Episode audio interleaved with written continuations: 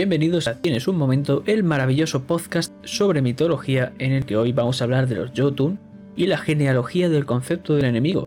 Por ejemplo, con Pazuzu vimos la genealogía del concepto del demonio y con Tiamat la del concepto del dragón.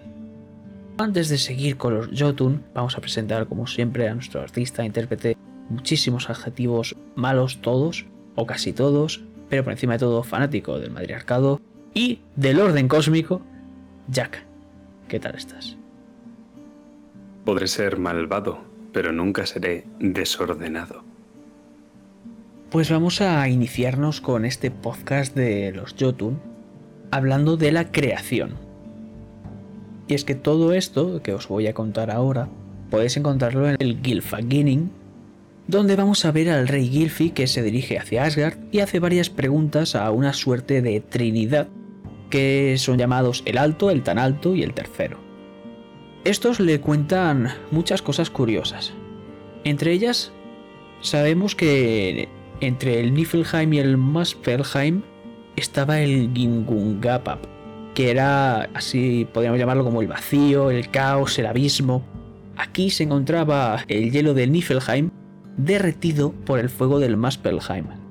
Debemos imaginarnos este lugar en un extremo el hielo y en el otro el fuego.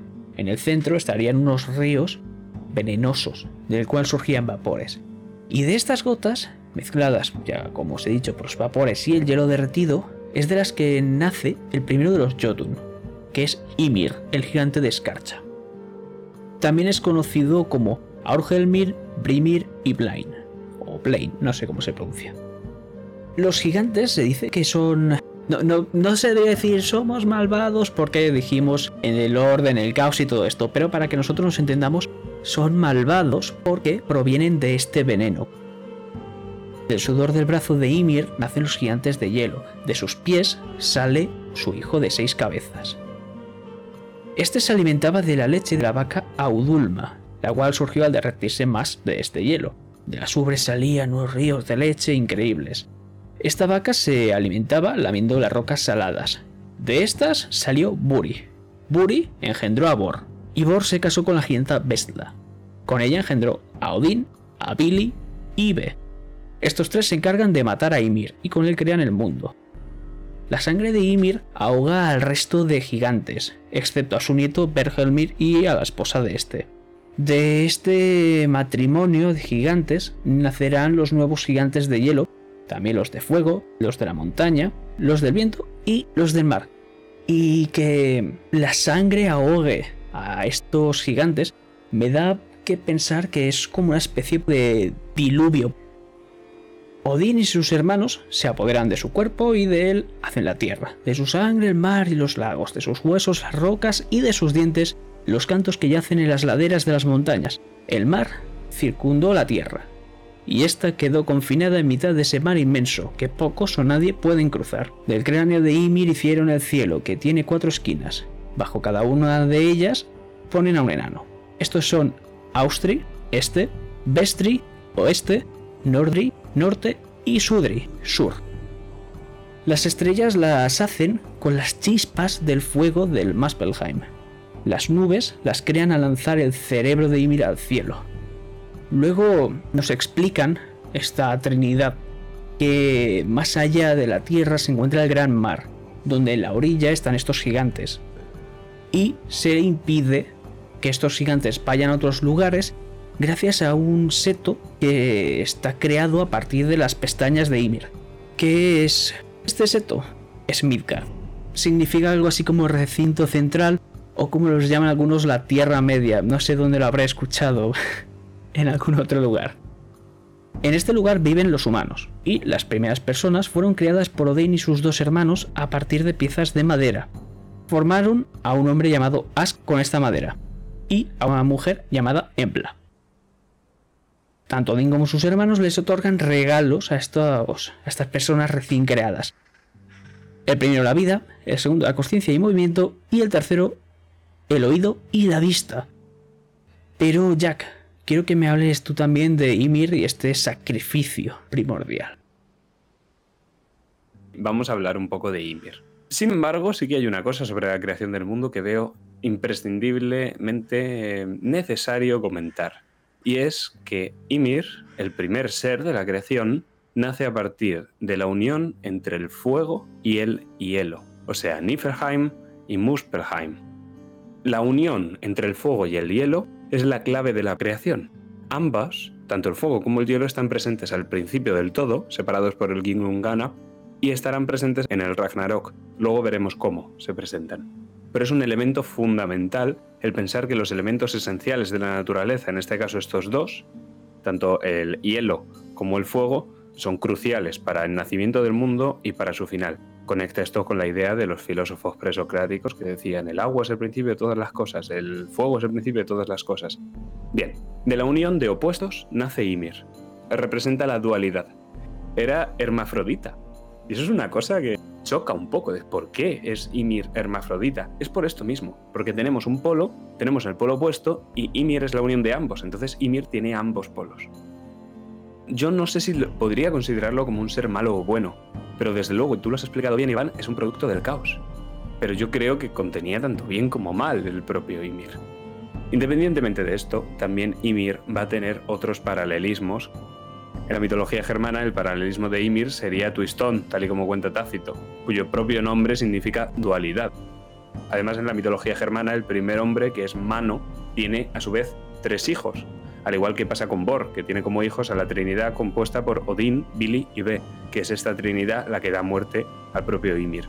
Otro paralelismo clarísimo de Ymir, Cronos, que también es depuesto, el titán, el rey de todos estos titanes, es depuesto por una Trinidad de sus propios hijos. Sí que es verdad que la relación de padre e hijo entre Odín, Billy Be e Ymir es un poco más remota, pero tienen la misma sangre al final. O sea, es un poco superación del padre, que en este caso también es el dragón. Más referencias. Purusa, en la mitología, por ejemplo, en los Vedas. Se habla de un hombre primigenio y gigantesco a partir de cuyo sacrificio surge el mundo.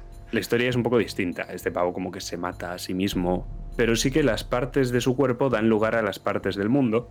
Y al igual como hablábamos en el último podcast hablando de precisamente el orden cósmico, como cada una de las castas de la sociedad nórdica provenía de Heimdall de alguna forma u otra, aquí todas las castas de la sociedad védica provienen de una parte distinta de Purusa. Pero el punto clave de todo esto, que comparten tanto Twistón como Purusa, como Ymir y como Cronos, es que es necesario un sacrificio primordial para dar inicio al mundo y a una nueva era que comienza. La clave está en que ha habido un sacrificio bien propio, como es el de Purusa, o bien son otros los que te sacrifican a ti, Ymir, que da comienzo al nuevo mundo, y ya en el caso de Ymir, como en el caso de Tiamat, es su propio cadáver el que es usado para dar forma al mundo. ¿Hay alguna forma más literal de ejemplificar justo esto? Yo creo que no. Ahora, Ymir hemos dicho que era bueno o malo. No lo sabemos. Está claro que es un ente caótico y que por esto es destruido. Pero esto con la cristianización posterior que va a vivir a Escandinavia, ten en cuenta que el cristianismo ya es una religión semítica que necesita distinguir entre un eje del bien y un eje del mal. Entonces ya en la Edad Menor aparece un personaje misterioso que yo creo que es una posible influencia cristiana, que te dejan caer que puede ser Odín, que dice, es que hemos matado a Ymir porque se ha vuelto malvado y es necesario exterminarlo. Pero esta idea de que este gigante era malvado, como tal malvado con estas palabras, yo creo que no es nórdica, yo creo que es una influencia cristiana que está claro que tienen las dos edas y en una mayor medida la edad menor sobre la edad mayor. Pero bueno, eso ya es interpretación mía.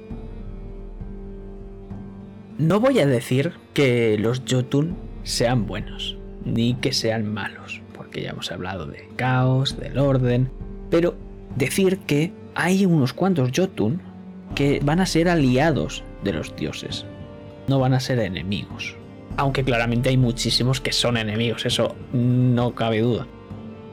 Primero todo decir que estos gigantes, estos Jotun, vivían en Jotunheim y por lo general, como he dicho, son seres que se les debe dar fin para que reine el orden, para que prevalezca el orden sobre el caos. Por ejemplo, uno de estos gigantes aliados, buenos entre muchas comillas, se podría llamar a Aegir, que es un Jotun y rey de los mares. También podemos ver multitud de veces cruces entre Vanir y Aesir con estos Jotun, por ejemplo, Thor, Odin, Frey, Jord. Y es que el máximo exponente del orden para mí es Thor, porque no por nada lo podemos considerar el mata gigantes predilecto. En cualquier mito en el que no aparezca Thor, nos van a decir que este no está porque se ha ido a matar gigantes. Y para mí también el máximo exponente del caos es Loki. Porque es que en todos o prácticamente todos los problemas de la mitología nórdica, Loki los va a causar. ¿No estarás hablando del orden cósmico? Podría ser. Y como estaba diciendo es que Loki es el enemigo en el Ragnarok. Mientras que Thor tiene ascendencia a Jotun al igual que Loki, este se mantiene fiel al orden, a los dioses, mientras que Loki no, él sirve al caos, a los Jotun. Loki es hijo de un Etón y Thor es eh, la mezcla de Odín y de un Etón. Pero Loki no nace de ninguno de los ases, o sea, es nacido a partir de las criaturas del caos que se encuentran más allá de Midgard, allá en Jotunheim. Loki aún así es apadrinado por los ases y simboliza el caos interno aunque se codee entre los ases en los mitos nórdicos, se dice que nunca va a poder ser uno de ellos y además tened en cuenta que el destino de los dioses es una cosa conocida. El Ragnarok es una cosa conocida y que Loki traerá el Ragnarok es una cosa que los dioses saben, pero bueno, es el destino, no lo pueden cambiar, entonces por ahí está. En un principio, el castigo que los ases imponen sobre Loki cuando lo atan por causa de la muerte de Baldur y lo atan a tres bueno, matan a sus hijos, los destripan y a, él le ponen la serpiente encima de su cabeza con un veneno que gotea en sus ojos y poco a poco lo va dejando ciego en una terrible agonía. El castigo que imponen a Loki por haber hecho esto, que no es otra cosa sino desafiar a los dioses, es uno que recuerda completamente al de Prometeo. Ya hablamos un poco de Prometeo cuando hablamos de Kingu y de los rebeldes de la humanidad. Loki en cierto sentido es un rebelde, sin embargo no ayuda a la humanidad, aunque sí que hemos hablado de que era héroe civilizador y que inventa, por ejemplo, la red de pesca o el fuego o cosas así, pero es castigado por algo que es contravenir a los dioses. Eso es muy interesante para entender que el personaje de Loki representa al caos pero no desde un punto de vista en el que los Jotun representan al caos, que los representan como el enemigo externo, que viven en otro mundo, literalmente viven en otro mundo, y tenemos que pelear contra ellos porque son el enemigo del pueblo de al lado.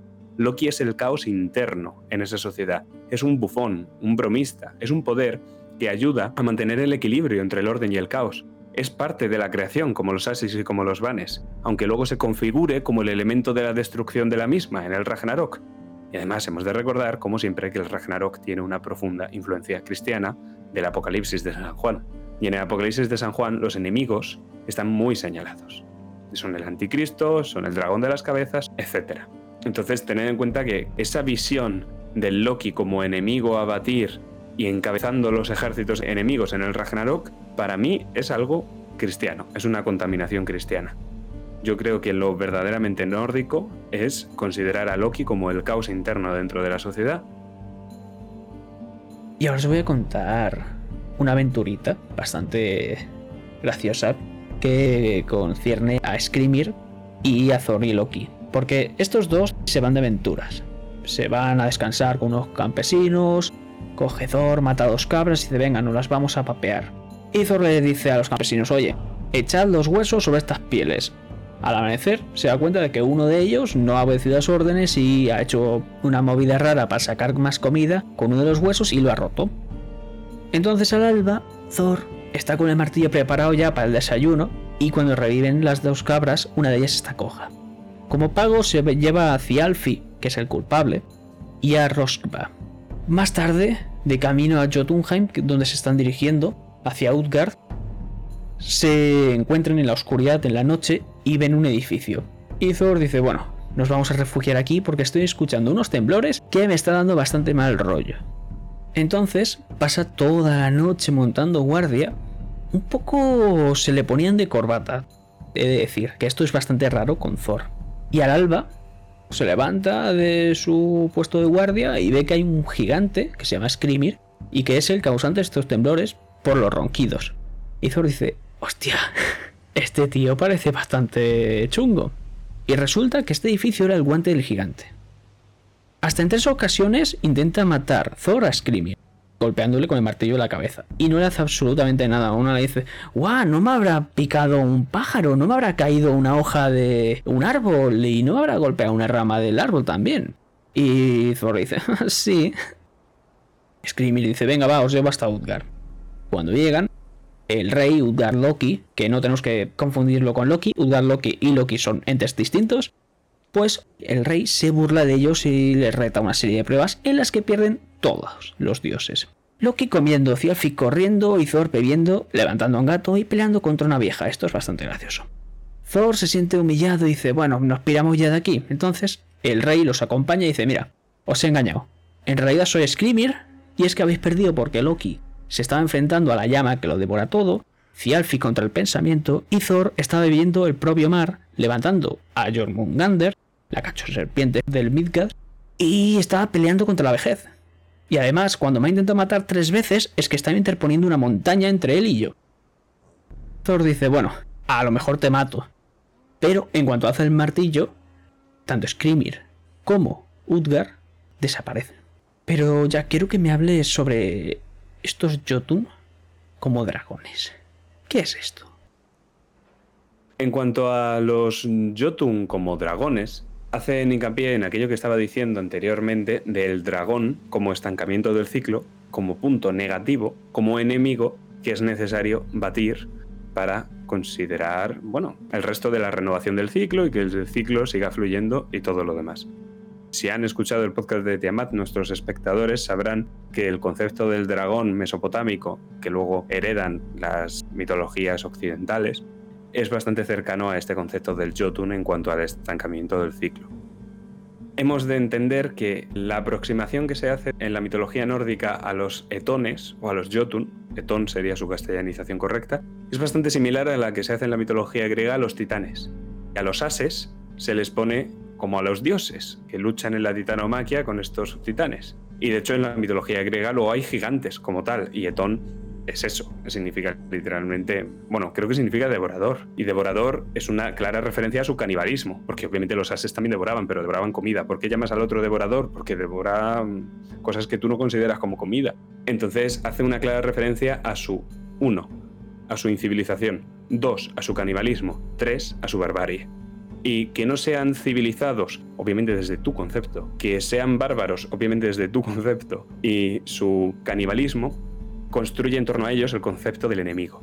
O sea, esos salvajes, esos bárbaros, esos caníbales, esos incivilizados que no respetan el orden cósmico, que por supuesto es tu opinión, pero eso ellos no lo saben, son el enemigo, son el caos, son aquello que debemos ordenar y destruir si es necesario. Los etones además nacen de la tierra misma, lo mismo que los gigantes, que eran hijos de Gea.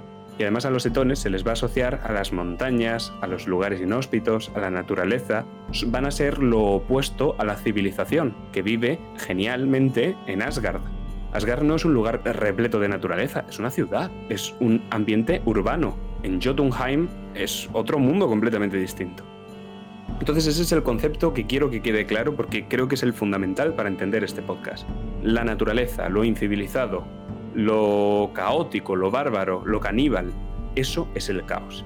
Y es contra lo que los nórdicos, en este caso escandinavos, suecos, noruegos, daneses, anglosajones, van a ver en el otro. Que a veces son el mismo pueblo, ¿eh? no me malentendáis. No, no, no estoy diciendo que los daneses y los suecos nos hayan peleado bajo estas mismas ideas. De hecho, lo hacían pese a compartir dioses. Pero el concepto de construcción de enemigo es ese.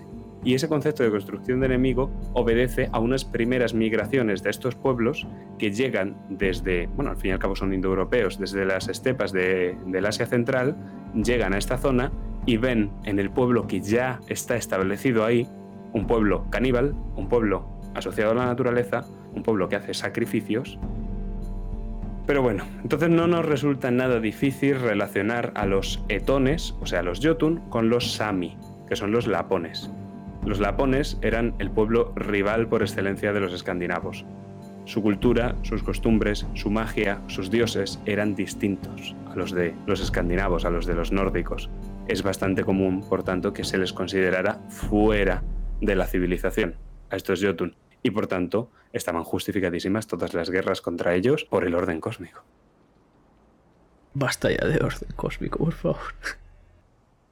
que es fundamental el hecho de que el poder guerrero fuera invocado a la hora de la guerra, no ya solo para luchar contra demonios, porque está claro que el rey de Noruega no va a decir voy a matar Jotun, el rey de Noruega va a decir a aquellos que sean percibidos como enemigos, extranjeros, paganos, me da igual que sean titanes, Nephilim, gigantes, asura, demonios, siervos, dragones, lo importante es que representan al caos y que tú representas al orden. Y ese es el combate fundamental que se da en la mitología, por lo menos vista desde un punto de vista indoeuropeo ese caos contra ese orden. Tened en cuenta que cuando dos pueblos distintos luchaban, no solo se enfrentaban los hombres de esos pueblos, también se enfrentaban, en su imaginario, los dioses de esos pueblos, para ver cuál vencía a cuál. Vamos a hablar ahora de los Aesir y la guerra que tienen contra los Vanir.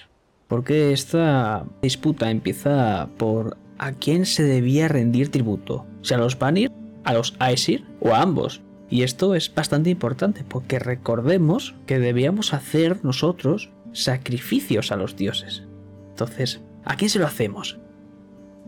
Después de un largo conflicto que desencadena esto, y de la destrucción de la muralla de los Aesir, ambos bandos dicen, mira, vamos a firmar la paz.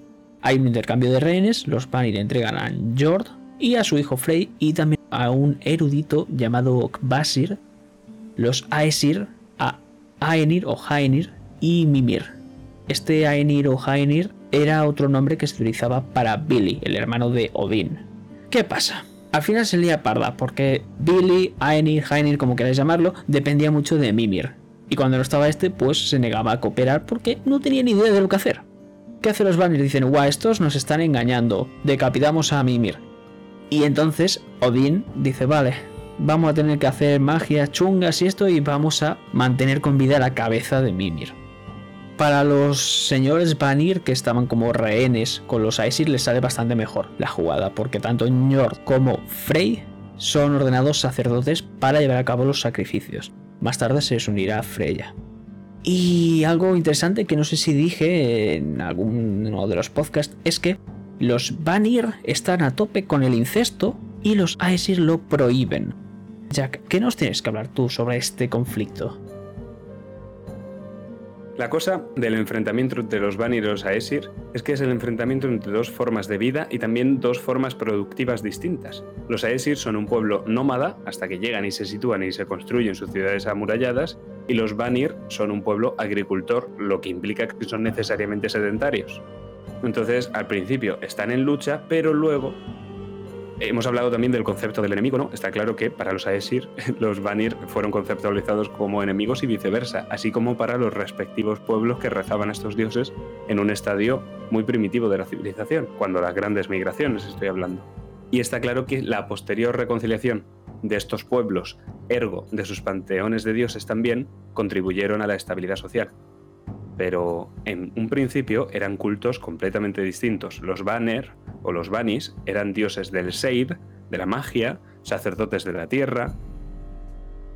Y es que nos estamos acercando al final del podcast. Y qué mejor que hablar del Ragnarok. Porque el Ragnarok va a ser anunciado con un periodo de tres inviernos consecutivos, donde el caos se va a desatar. Vamos a ver multitud de guerras que empezarán, un viento poderoso que llegará para cubrir la tierra de nieve. El lobo Skoll se comerá al sol, mientras que Hati o Ati a la luna. Fenrir se liberará y la serpiente Midgard hará inundar la tierra. El barco Nalfgaard, capitaneado por el gigante Hrim, que este acompañó en una aventura a Thor en la pesca de la serpiente de Midgard, pues aparecerá y después el cielo se abrirá y de él llegarán Surt con su espada que es más brillante que el sol, y el resto de gigantes de fuego, arrasando todo con las llamas, incluido el puente Bifrost o Bifrost, creo que es Bifrost. Loki, que estará ya desencadenado de sus ataduras, como os has dicho tú, Andrés Jack, por la muerte de Balder, estará junto a los muertos de Hel. Los Jotun y los dioses se matarán unos a otros hasta que Sur consuma finalmente al mundo con sus llamas, pero el mundo resurgirá. Resurgirá con los supervivientes del Ragnarok, entre ellos Balder y su asesino, su hermano Hod, que se reconciliarán tras escapar del Hel. Y es que el Helheim está en lo más profundo del Niflheim, donde reside la hija de Loki, Hel. Y este infierno está custodiado por Karn, un lobo. que esto nos es muy parecido a la mitología griega con el Hades y el cancerbero. Pero Jack, ha llegado tu momento. Háblanos del orden cósmico. Qué mejor forma y qué mejor momento que hablar del orden cósmico, tanto justo después de haber hablado del Ragnarok como para dar el colofón final a este podcast. Ya hemos hablado de la oposición entre el orden y el caos. Creo que no hace falta volver a incidir en ello. Y creo que ya lo decía en el podcast de Sigurd o de Sigmund, no recuerdo bien. Pero existe una casta guerrera y sacerdotal que tiene la función de hacer una doble lucha contra el caos, tanto en los rituales y los sacrificios como en la guerra. La función de esta casta, sacerdotal y guerrera, en la mitología nórdica quiero decir, es mantener el orden cósmico y prevalecer el orden frente al caos. De esta forma, los dioses guerreros son tan importantes como los dioses rituales. Odín, por ejemplo, es el dios del orden social, como es Varuna en la mitología védica. Pero Thor va a ser el asesino de gigantes, y tú mismo lo estabas diciendo antes, Iván. Entonces, ¿cuál es la diferencia aquí? Odín es el jefe guerrero, pero no es el guerrero. Odín está relacionado con la magia, con la brujería, con el conocimiento, con un sacerdote chamánico que ocupa el trono ya viejo dirige el combate pero no lucha habitualmente contra monstruos y contra etones. Eso es una cosa que hizo en su juventud, mató a Ymir, y eso es una cosa que hará en el futuro cuando ya no le queda otra, luchará en el Ragnarok. Es el más poderoso de los dioses, pero no es el asesino de gigantes, no es el destructor del enemigo que es Thor. Thor es el dios más popular de la mitología nórdica. Entendedme, es popular en el sentido en que Indra es popular en el Rig Veda, o sea, hay más mitos sobre Thor que sobre cualquier otro dios. La mayor parte de amuletos nórdicos están relacionados de alguna forma con el martillo de Thor, los amuletos protectores, quiero decir. Es un dios popular, es un dios del pueblo, es un agricultor y guerrero, es una figura que sigo reivindicando para hoy en día. Thor además protegía a todas las personas en todo lo referente al agua y para cruzar el mar por eso su oposición es contra un monstruo marino, contra Jormungandr. Thor es el guerrero de a pie, defiende la comunidad contra los etones, contra lo sobrenatural, es el guerrero del orden cósmico. Y va a proteger la comunidad frente al caos. Tampoco usa la magia o la adivinación. Este guerrero es una Esir de pura cepa. No utiliza el Seid, como sí que hace Odín, ¿no? En la mitología védica, Odín, en ese sentido de ritual y de luchar contra los demonios, se parece a Agni, el dios del fuego. En cambio, Thor sería más cercano a Indra, el dios de la lluvia. Es que Indra también es dios del rayo en la mitología védica. Son dioses viriles, con una clara función fertilizadora, dioses también de agricultores, principios activos, profundamente masculinos y ligados a la función meteorológica, a las tormentas y al rayo. En el caso de Thor, el rayo es representado por su martillo, Mjolnir. En el caso de Indra, también lucha contra una serpiente, que representa el caos y es primigenia, y esta serpiente es Britra, y creo que hablamos de ella en el podcast de Tiamat. Entonces, este es el gran dragón, y Thor se enfrenta a él. Pero Thor también mata a estos etones. Y estos etones son ya no el enemigo primigenio, sino el enemigo actual, porque igual que Thor es el guerrero del pueblo, Thor también se enfrenta a los enemigos del pueblo. Y cualquiera puede ser un ogro, o un jotun, o un zurs, que era la palabra nórdica para referirnos a ellos. Pues hasta aquí este podcast sobre los jotun. Y es que para los despistados, ahora estamos subiendo los podcasts cada dos semanas, cada dos sábados exactamente. Y ya para finalizar, en los comentarios de Evox nos dejaron un comentario de si podíamos mencionar eh, fuentes que utilizásemos para los podcasts. Pues hoy os voy a decir una que utilizamos, que son del libro de mitos y leyendas nórdicos de Martin y Hannah Whitok, o Whitok, no sé cómo se pronuncia. Como siempre, Jack, ha sido un placer tenerte por aquí. Igualmente, y propongo que el nuevo lema del podcast, en lugar de hilamos mejor que acne, sea un no sé cómo se pronuncia, porque es desde luego la frase que después de orden cósmico más se repite en este podcast. Tendremos que hacer algún cursillo sobre nórdico antiguo. Pues nada más, como siempre, dejadnos comentarios, en Spotify no se puede, lo intentáis, en Evox sí se puede, lo hacéis, en Twitter público, privado, lo que queráis, dudas, sugerencias, hablar, hasta la próxima. Un saludo.